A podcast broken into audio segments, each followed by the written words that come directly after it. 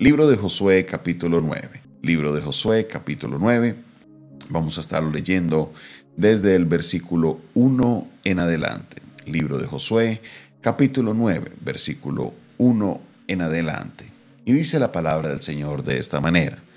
Cuando oyeron estas cosas, todos los reyes que estaban a este lado del Jordán, así en las montañas como en los llanos y en toda la costa del mar grande del Líbano, delante del Líbano, los eteos, amorreos, cananeos, fereceos, heveos y jebuseos se concertaron para pelear contra Josué e Israel.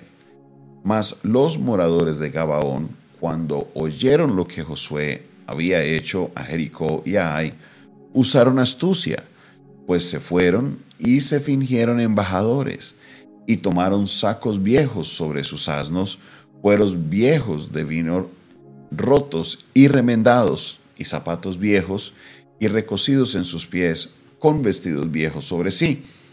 Y todo el pan que traían para el camino era seco y mohoso. Y vinieron a Josué al campamento en Gilgal, y le dijeron a él y a los de Israel, Nosotros venimos de una tierra muy lejana, haced pues ahora alianza con nosotros. Y los de Israel respondieron a los hebeos, Quizá habitáis en medio de nosotros, ¿cómo pues podremos hacer alianza con vosotros? Ellos respondieron a Josué, Nosotros somos tus siervos. Y Josué les dijo, ¿quiénes sois vosotros y de dónde venís? Y ellos respondieron, tus siervos han venido de tierra muy lejana por causa del nombre de Jehová tu Dios, porque hemos oído su fama y todo lo que hizo en Egipto y todo lo que hizo a los dos reyes de los amorreos que estaban al otro lado del Jordán, a Seón, rey de Esbón, y a Og, rey de Basán, que estaba en Astarot.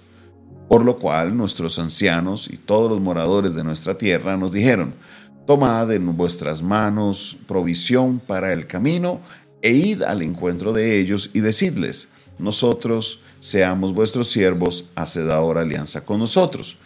Este nuestro pan lo, hemos, lo tomamos caliente de nuestras casas para el día que salimos para venir con vosotros, y helo aquí ahora ya seco y mozo. Estos cueros de vino también los llenamos nuevos, y helos aquí ya rotos. También estos nuestros vestidos y nuestros zapatos están ya viejos a causa de lo muy largo del camino. Y los hombres de Jehová tomaron de las provisiones de ellos y no consultaron a Jehová. Y Josué hizo paz con ellos y celebró con ellos alianza, concediéndoles la vida, y también lo juraron los príncipes de la congregación. Pasados tres días después que hicieron alianza con ellos, oyeron que eran sus vecinos y que habitaban en medio de ellos.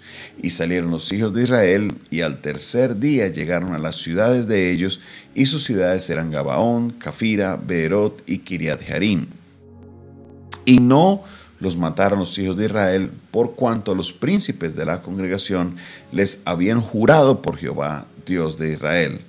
Y la congregación murmuraba contra los príncipes. Mas todos los príncipes respondieron a toda la congregación, nosotros les hemos jurado por Jehová, Dios de Israel, por tanto, ahora no les podemos tocar. Esto haremos con ellos. Les dejaremos vivir para que no venga la ira sobre nosotros por causa del juramento que les hemos hecho.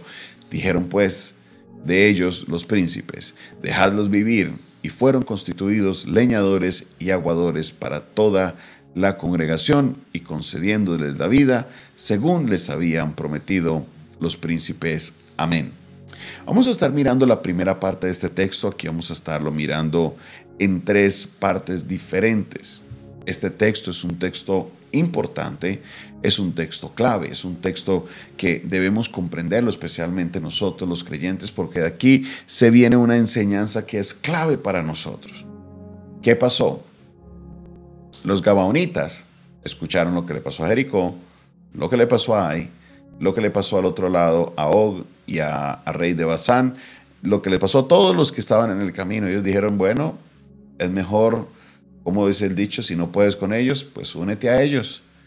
se disfrazaron, se colocaron ropa vieja, se colocaron, llevaron pan viejo, lo dejaron mocear, llevaron cueros viejos de vino, zapatos viejos, hicieron el drama, llegaron allá donde Josué, Josué, venimos de lejísimos, te pedimos que hagamos, que hagamos paz, sabemos lo que Dios ha hecho con ustedes, vamos a hacer un, trato, vamos a hacer un, un pacto entre ustedes y nosotros que vamos a tener paz en nuestra, nuestras dos naciones. Y los de Israel levantan la voz de alerta, que era una voz de alerta muy válida, y es, ¿cómo sabemos que ustedes no están en medio de nosotros? ¿Qué tal que ustedes sean nuestros vecinos?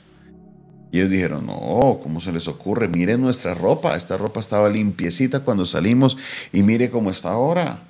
Mire este pan cuando lo sacamos estaba recién horneadito y vea que ya estaba seco, viejo y mohoso.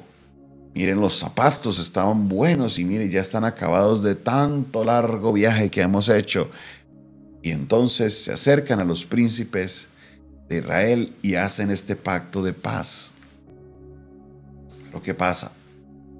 A los días siguientes, los días siguientes se dan cuenta los israelitas que no solamente no eran de lejos, sino que eran vecinos, estaban ahí al ladito eran los siguientes, eran los que seguían en la lista, pero ellos con astucia obraron y entonces engañaron a los de Israel.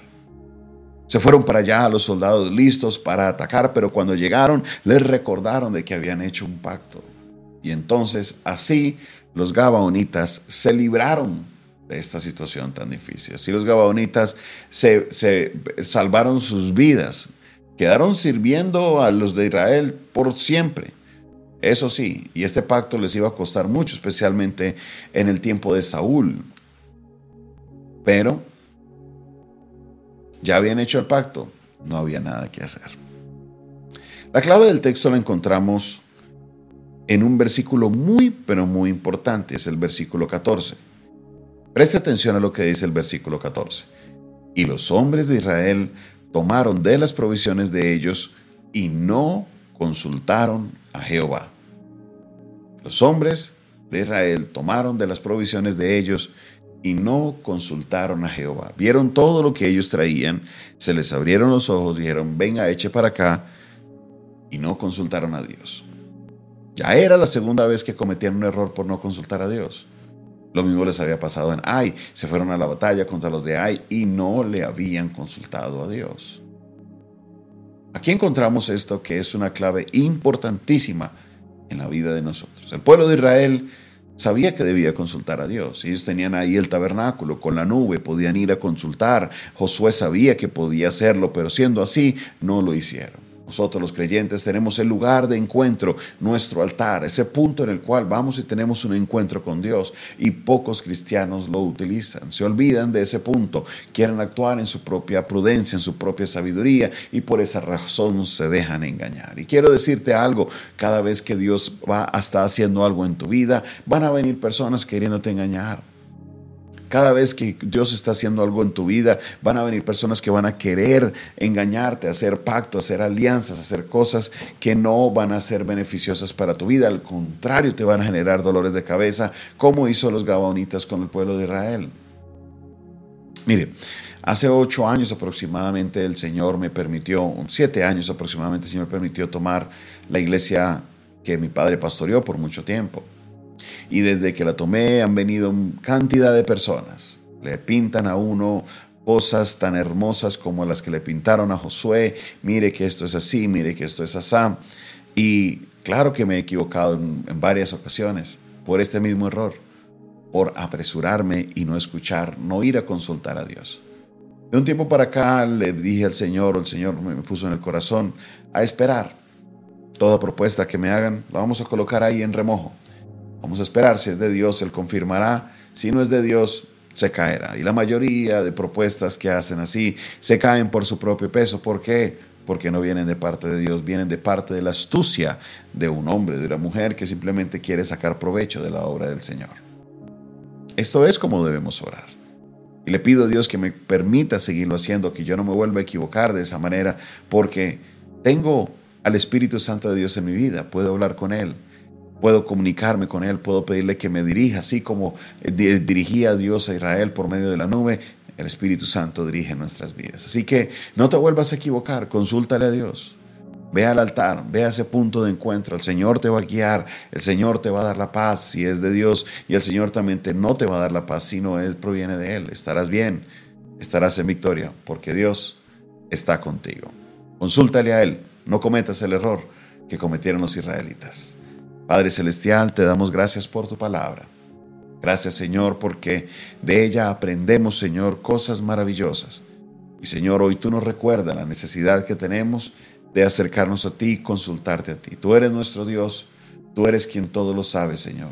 Te pedimos perdón porque muchas veces actuamos en nuestra propia sabiduría, en nuestra propia prudencia y por esa razón muchas veces nos vemos envueltos en tantas situaciones difíciles. Pero hoy entendemos, Señor, comprendemos que debemos siempre consultarte a ti. Dios, te bendecimos, te glorificamos y te exaltamos. Que tú eres bueno porque para siempre es tu misericordia. En el nombre de Jesús, amén y amén. Esta fue una producción del Departamento de Comunicaciones del Centro de Fe y Esperanza, la Iglesia de los Altares, un consejo oportuno en un momento de crisis. Se despide esta hora de la mañana su pastor y amigo Jonathan Castañeda, quien les bendice, quien les recuerda olvide suscribirse a nuestro canal de YouTube. Dale clic ahí suscribirse. Al lado aparece una campanita. Dale clic también a la campanita para que puedas así recibir notificaciones de nuestras transmisiones en YouTube. Los que están en Facebook, no olviden compartir este video. No olviden también los que reciben este audio, compartirlo para que otras personas puedan recibir la palabra del Señor. El Señor les bendiga, el Señor les guarde, que tengan una maravillosa mañana. Si quieren aprender un poco más de nuestro ministerio, escríbanos a este número, que es el 316-617-7888. De la misma manera, si quieres enviar una ofrenda, quieres contactarte con nosotros, puedes hacerlo por medio de esta línea WhatsApp internacional. Dios te bendiga, Dios te guarde.